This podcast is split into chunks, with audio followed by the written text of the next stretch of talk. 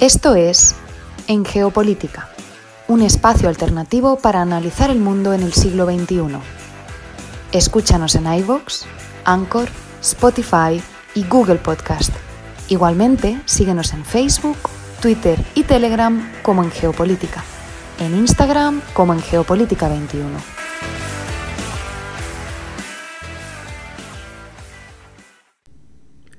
Hola. Abrimos el programa del día de hoy, miércoles 1 de marzo de 2023. Iniciamos esta transmisión desde la ciudad de La Paz, en Bolivia. Los acompaña Javier Zárate Taborga. Les agradecemos a todas y todos quienes nos sintonizan en esta Hispanoamérica y en la península ibérica a través de la plataforma red.radiolibre.cc e igualmente saludamos a quienes nos escuchan como podcast en estas y otras geografías a través de iVoox, Anchor, Spotify, TuneIn, Apple Podcasts y Google Podcasts. Esto es En Geopolítica, un espacio alternativo para analizar el mundo en el siglo XXI. Bienvenidos. Como les habíamos anunciado, desde hoy los programas de los días miércoles estarán a mi cargo y por algunos programas de las siguientes semanas, en los domingos, también tendré el gusto de acompañarles desde la sede de gobierno en Bolivia, mientras nuestro director y conductor principal, Fernando Galindo, procede a cambiar la sede de la transmisión regular desde Bogotá, la capital de Colombia, hasta la capital tailandesa, Bangkok. El programa de hoy, que tendrá una duración de media hora, nos va a llevar por un recorrido analítico sobre las principales coyunturas de la actualidad internacional, analizando los hechos, los protagonistas y los datos duros. Nuevamente, bienvenidos.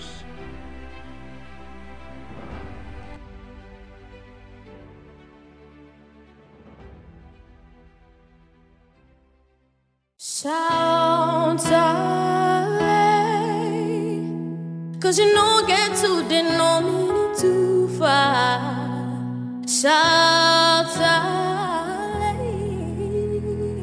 Cause you know get to the no too far. Say, count down, boo. Everything goes so stable. I'm a lord, go on what is difficult for you is also difficult for somebody. Not they use emotions, better fish your grind and make money. Shout, out, eh. Cause you know,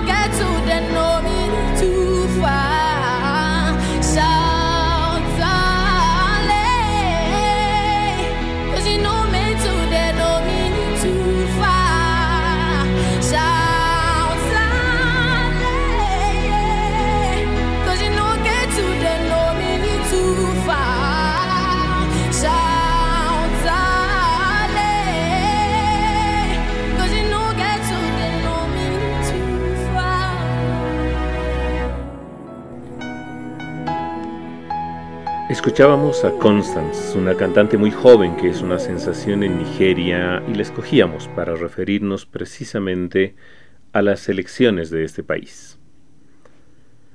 Este sábado se celebraban en Nigeria las elecciones consideradas más abiertas de la joven democracia del país más poblado de África, con 220 millones de habitantes, de los que cerca 95 estaban llamados a votar, y que es una potencia regional de ese continente. Se presentaban varios candidatos, pero eran tres los que, de acuerdo a los estudios demoscópicos, concentraban la intención del voto. Atiku Abubakar y Bola Tinubu, como candidatos de los partidos tradicionales de estos 24 años de democracia, siendo el segundo el candidato del gobierno actual saliente, y Peter Obi, quien movilizó a gran parte de los jóvenes nigerianos en un país con un bono demográfico muy elevado y una población joven económicamente activa muy numerosa.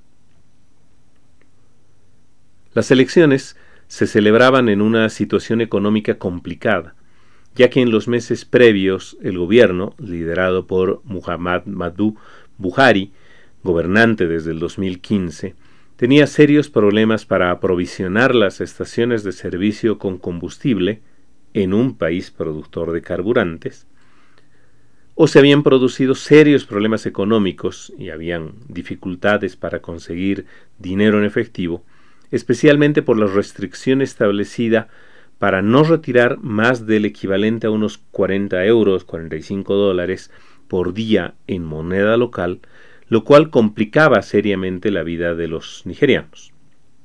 Esto, motivado por un cambio de billetes que no fue eficientemente administrado y que generó que se produjeran cantidades muy limitadas de los nuevos billetes que entraban en circulación obligatoria. A ello se sumaba que las promesas del presidente Mubari habían sido muy pobremente ejecutadas, ya que la cantidad de personas sin trabajo se cuadruplicó en su administración, alcanzando casi un tercio de la población activa. La deuda externa se disparó hasta casi el 35% del PIB y la inflación está muy elevada, como pasa en gran parte del mundo, con cerca a un 20%. Tampoco hubieron avances para limitar la inseguridad y la violencia emergentes del bandidismo y los secuestros colectivos, especialmente en la zona norte del país, a lo que se sumaba el fortalecimiento del yihadismo a través del grupo Boko Haram, del cual hemos escuchado varias veces en la zona del noreste, los conflictos centenarios que se han vuelto violentos entre pastores y agricultores en el centro del país, el incremento de patrones de delincuencia vinculados a movimientos insurreccionales en varias regiones y la piratería marítima en el sur del país. Los candidatos que se presentaban eran un empresario que lidera el Partido Democrático Popular, el segundo partido más numeroso, que había sido vicepresidente entre 1999 y 2007 y que se presentaba como principal opositor al actual gobierno con mucha fuerza en el voto musulmán de la zona norte del país, aunque con una sombra de corrupción sobre sus negocios y el desarrollo, la generación de su fortuna. Desde la fórmula oficialista, Bola Tinuba era el candidato del Congreso de todos los progresistas, como se llama el partido oficialista. Estaba opado por el voto musulmán a su vez en el sur, en un país con más de la mitad identificada con este credo religioso. Fue gobernador del estado de Lagos y su desafío era contrarrestar el desgaste de la fórmula oficial con su fama ganada precisamente en la administración estatal, donde logró modernizar la ciudad de Lagos, una de las megalópolis actuales aunque le persiguen también acusaciones por delitos varios, incluidos el tráfico de drogas. Ambos, mayores de 70 años, se enfrentaban a un tercer candidato de 61, pero que tuvo la capacidad de despertar el fervor político entre masas grandes de jóvenes que, como decíamos, es mayoritaria en la composición social del país. Peter Obi es un banquero cristiano de la etnia Igbo, localizada en el sur, que fue gobernador de un pequeño estado, el estado de Anambra, una muy pequeña región. Su apodo era Don Limpio, emergente de un discurso muy duro de combate a la corrupción y el desfilfarro de los recursos públicos desde la administración gubernamental. Y en los últimos seis meses se había consolidado en un serio contrincante que amenazaba con romper el bipartidismo que acompañó este poco menos de cuarto de siglo de democracia en el país africano. Los comicios eran esperanzadores ya que la norma electoral se había reformado y se habían aplicado una serie de modificaciones y procesos de modernización para hacer más eficiente y transparente el voto, como el reconocimiento facial y el registro digital del voto. Aunque a la vez se enfrentaban a la complejidad de los requisitos para una victoria electoral que obliga a conseguir al menos un 25% de la votación en, por lo menos, 24 de los 36 estados que confirman el país. Y se esperaba una segunda vuelta para estas elecciones. Sin embargo, las elecciones que se celebraron el sábado sufrieron muchos tropiezos. Y el organismo electoral se vio obligado a prorrogar la votación hasta el domingo en muchos estados por los retrasos y problemas técnicos numerosos que se presentaron. Y a la vez se había iniciado el recuento en las mesas que sí pudieron funcionar, pero los resultados eran emitidos muy lentamente.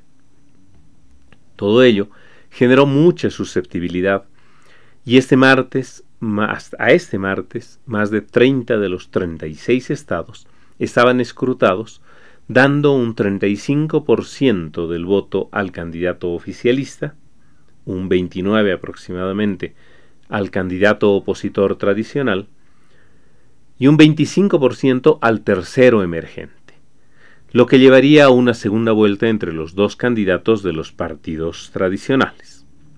Sin embargo, ni el segundo ni el tercero aceptan esos resultados y denuncian la exclusión de muchos votantes en un país en el que la etnia y la religión son criterios de segmentación y discriminación profundos, los sistemas informáticos y de difusión de los resultados no funcionaron como se esperaba o simplemente no fueron utilizados los medios técnicos que buscaban garantizar la transparencia de los comicios, como el reconocimiento facial y dactilar que falló en muchos lugares.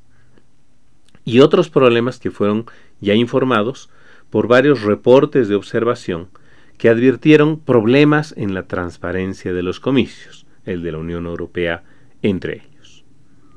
Esto ya ha provocado manifestaciones y reclamos en las calles con miles de personas que han comenzado a salir en Abuya, la capital federal, y otras ciudades apoyando el reclamo de anulación de las elecciones y denunciando fraude, por lo que exigen además la destitución de las autoridades electorales. En Lagos, la, la ciudad más populosa, habría ganado Obi, lo que generó a su vez el ataque de muchos de sus oficinas y recintos partidarios y otros ataques a negocios. Los días siguientes serán importantes para definir las acciones que se asuman en un momento de crisis del sistema político y que reproduce figuras similares a otros espacios electorales, y las fallas de un sistema electoral que esta vez no funcionó pese a haber sido ya utilizado exitosamente en unos comicios estatales anteriores. Habrá que ver lo que sucede. Números duros. 1. Es el puesto que nuevamente ocupa Elon Musk en el listado de personas más ricas del mundo y del que había sido desplazado los dos meses anteriores por Bernard Arnault, director ejecutivo del emporio de lujo LVMH. Musk volvió a acrecentar su fortuna por el incremento de casi un 70% de las acciones de Tesla en lo que va del año. Emergente de las inversiones que han vuelto a fijarse en inversiones más riesgosas y el incremento de la demanda de sus vehículos eléctricos al haber disminuido sus precios. El patrimonio neto de Musk alcanza los 187 mil millones de dólares, y el del francés Arnaud solo es de 185 mil al presente. Le siguen de lejos Jeff Bezos con 117 mil millones, Bill Gates con 114 mil, Warren Buffett con 106 mil, Larry Ellison con 102 mil, que son los que superan la barrera de los 100 mil millones. Y complementan la lista de los 10 sujetos más ricos del mundo Steve Ballmer, Larry Page, Carlos Slim, el único latinoamericano, y Mukesh Ambani. En la lista de los 20 sujetos más ricos, solo hay dos mujeres. Julia Fletcher Koch, quien heredó la fortuna de su esposo el 2019, y Alice Walton, integrante del grupo propietario de la cadena Walmart. 13.180 millones. Esa es la cifra que los ahorros bancarios en España han disminuido el mes de enero de este año, superando a la otra gran retirada de dinero que se había producido en julio del año 2012 en plena crisis bancaria y financiera del mismo país. Los analistas atribuyen el incremento del dinero retirado por la necesidad de los ahorristas de contar con efectivo para cubrir la elevación de los costos de los productos de consumo cotidiano que se han incrementado por la inflación que no se controla ni siquiera con las medidas gubernamentales y por el desincentivo que surge de dejar el dinero en el banco que no ofrece condiciones atractivas de remuneración por mantener ahorros. Una parte importante de esos ahorros se han invertido en letras del tesoro o fondos de renta fija que son más atractivos que las cuentas de ahorro.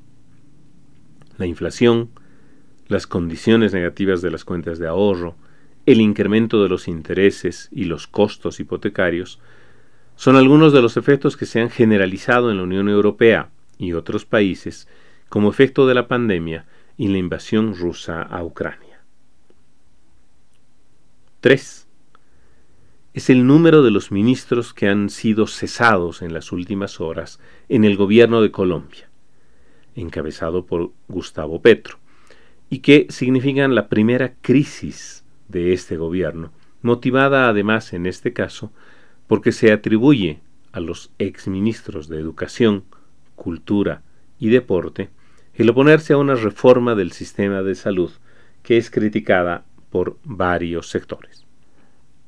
Los cambios son importantes porque implican el retiro de un contendor de Petro en las elecciones que habían sido incorporado como ministro primero de Salud y luego de Educación, pretendiendo mostrar un espacio amplio de concertación. En las siguientes horas se conocerán a sus reemplazantes. Esta es la ONU en minutos. Les saluda Jordi Trujols. El enviado especial de la ONU para Siria, Geiro Pedersen, destacó este martes ante el Consejo de Seguridad que la prioridad inmediata tras el terremoto del pasado 6 de febrero es la entrega de respuesta humanitaria urgente para todos los sirios en cualquier lugar donde se encuentren. En una sesión del órgano de seguridad dedicada a la situación en Oriente Medio, Pedersen instó a todas las partes a despolitizar la ayuda humanitaria e indicó que no es el momento de politizar los cruces de frontera o las líneas de frente, sino que es el momento de que todo el mundo done rápida y generosamente a Siria y elimine todos los obstáculos para que la ayuda llegue a todas las zonas afectadas. En este sentido, Pedersen subrayó las frustraciones que sufren los sirios que viven en el noroeste del país, especialmente los que habitan en las zonas no controladas por el gobierno, debido a la incapacidad de la comunidad internacional de brindarles ayuda urgente en los días posteriores a los terremotos. El enviado señaló que la trágica realidad es que la respuesta se vio obstaculizada por problemas directamente relacionados con las cuestiones no resueltas del conflicto, y reiteró que la situación en Siria es insostenible, el status quo es totalmente inaceptable y el pueblo sirio es sumamente vulnerable a cuestiones que no están únicamente en sus manos. Han hecho falta trágicos terremotos para revelarlo claramente, destacó. El alto comisionado de la ONU para los Derechos Humanos llamó hoy a limitar el uso de la pena de muerte en todos los estados que todavía la mantienen y emplazó a esos países a establecer moratorias y tratar de lograr la pena eliminación de estas condenas. Volker Turk señaló que las naciones que mantienen o amenazan con usar la pena capital pueden usarla como un recurso para fines indebidos, como inculcar miedo, reprimir a la oposición y suprimir el ejercicio legítimo de las libertades. Añadió que en varios contextos su aplicación también resulta discriminatoria al condenar a muerte a personas marginadas por la sociedad. Entre ellas citó a las minorías raciales, las étnicas, las lingüísticas y religiosas y a los miembros de la comunidad LGTBI. Tur calificó a la pena de muerte como una reliquia atávica del pasado de la que deberíamos desprendernos en el siglo XXI. El Comité de la ONU para la Eliminación de la Discriminación contra la Mujer expresó hoy su preocupación por los planes de las autoridades costarricenses de abolir las normas técnicas para la interrupción del embarazo con fines terapéuticos. En su examen a la nación centroamericana, el órgano de expertos independientes pidió a Costa Rica que desista de cualquier intento de derogar esas pautas y que las difunda de manera generalizada, impartiendo formación obligatoria a los profesionales de la salud con el fin de acabar con los abortos practicados en condiciones de riesgo. El comité también cuestionó los largos trámites a los que se enfrentan las mujeres y niñas refugiadas y solicitantes de asilo para conseguir los documentos de acceso a la educación, el empleo, la atención médica, la vivienda y las prestaciones sociales. La experta independiente de la ONU sobre el disfrute de todos los derechos humanos por las personas de edad, Claudia Mahler, inicia hoy una visita a la República Dominicana que concluirá el próximo 10 de marzo. La invitación corre a cargo del gobierno dominicano. Mahler explicó que el mayor envejecimiento de la población se debe a avances positivos como una mejor atención sanitaria e indicó que en 2021 el 7% de los dominicanos tenían más de 65 años. Durante su visita, Mahler evaluará temas de especial relevancia como la seguridad y la protección social, la discriminación por motivos de edad, el abuso y la violencia contra las personas mayores y sus condiciones de vida, entre otros aspectos. Mahler compartirá sus observaciones preliminares el 10 de marzo en Santo Domingo y presentará un informe completo de su visita el próximo septiembre en el Consejo de Derechos Humanos. Y hasta aquí las noticias más destacadas de las Naciones Unidas.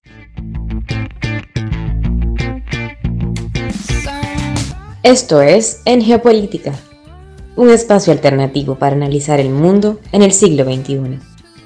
Escúchanos en iVoox, Anchor, Spotify y Google Podcast. Igualmente síguenos en Facebook, Twitter y Telegram como En Geopolítica y en Instagram como En Geopolítica 21.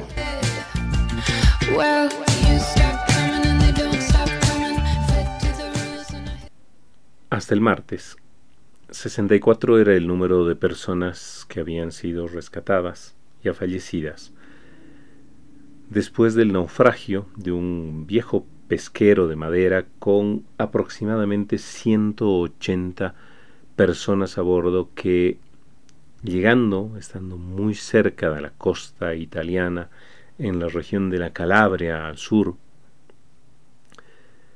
encalló en un banco de arena y el fuerte oleaje que se producía en aquel momento provocó que el pesquero se destrozara por completo y esas 180 personas quedaron a merced de el mar. Las imágenes del rescate están conmocionando a Italia y Europa en general, como tantas otras veces en el pasado.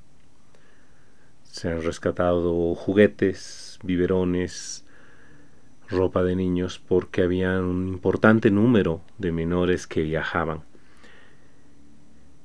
eh, a bordo de la embarcación. Muchas de ellas eran de nacionalidad afgana y habían utilizado la denominada ruta turca que entre los varios puertos a los que se acerca. Llega cerca a la playa de Estecato di Cutro, donde desde el domingo al final del día y especialmente el lunes, la playa se cubrió por completo con los restos del naufragio. Este último naufragio sabiendo además que el número de 64 víctimas mortales se va a ir incrementando y en algunos casos ni siquiera se podrán recuperar a varios de los fallecidos, coincide con la normativa que acaba de aprobar en lo que podría considerarse el primer acto abierto de extrema derecha de la administración de la primera ministra Meloni, que, como saben ustedes, asumió la conducción del gobierno en la República Italiana hace unos pocos meses. Hasta ahora se había cuidado mucho de asumir acciones que puedan leerse de alguna manera como gestiones de naturaleza mm, reaccionaria, extremista, considerando precisamente los antecedentes del grupo político al que pertenece y la composición del gobierno que al final de cuentas armó. En muchos de los casos disminuyó la dureza de su discurso, del discurso que había utilizado en la campaña electoral y en toda la etapa previa de su recorrido político.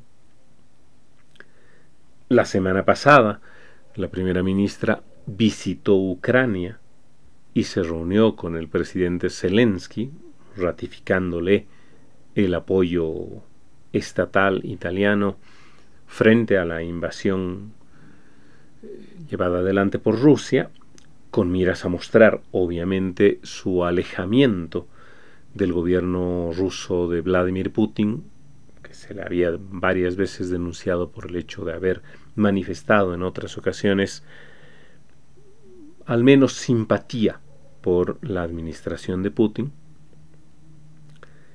Pero la normativa aprobada respecto a la posibilidad de rescatar a las miles de personas que tratan de cruzar el Mediterráneo o en algún caso de llegar a las Islas Canarias desde el occidente del África, ha mostrado efectivamente el carácter eh, de extrema derecha de la administración italiana actual. Lo que plantea esta normativa es buscar reducir el que partan naves desde las costas africanas, desde la región del Magreb o el oeste del África, ya que en todos los casos, lo cual ciertamente es evidente, hay una serie de mafias que piden miles de euros por intentar salvar, intentar cruzar eh, estas zonas marítimas. En un reportaje publicado en las últimas horas por Daniel Verdú, en el que se hace referencia a uno de un sobreviviente de este último naufragio, Javed, que es el nombre de este muchacho, refiere que pagó 60 mil euros por cruzar en la bodega de la embarcación para seis miembros de su familia, lo cual solamente pudo lograr él que también era de, nacionalidad afgana. La normativa también decidió sancionar a las ONGs que buscan salvar a las personas que sufren estos naufragios y de esa manera reducir por completo su acción, lo cual obviamente va a incrementar el número de fallecidos en los siguientes meses y años si es que se llega a aprobar definitivamente, puesto que es muy difícil controlar o evitar de alguna manera, al menos disminuir, el que miles y miles de personas desde las costas africanas o turcas intenten ingresar al territorio continental europeo buscando escapar o de la guerra, de situaciones económicas gravísimas, o de momentos políticos terriblemente tráficos como lo que sucede actualmente en Afganistán después de que los talibanes volvieron a asumir el poder hace poco más de un año. Habrá que ver lo que sucede con la normativa italiana y con la posición de Europa respecto al asunto.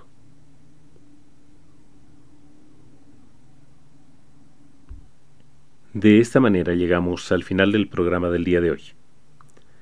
Les agradecemos a todas y todos ustedes por su sintonía en tiempo real y por escucharnos en modo podcast por diferentes, en diferentes lugares del planeta. Les invitamos a que si no lo están aún, se suscriban gratis en las plataformas iVoox, Anchor, Spotify, TuneIn, Apple Podcast y Google Podcast ya que nos sigan en Facebook, Twitter, Telegram e Instagram y también puedan visitar nuestra página en geopolítica.com. Si desean contactarnos pueden hacerlo a través del correo electrónico en geopolítica.podcast.gmail.com.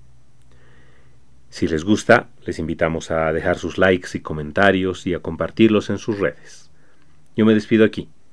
Los acompañó Javier Zárate Taborga desde la ciudad de La Paz.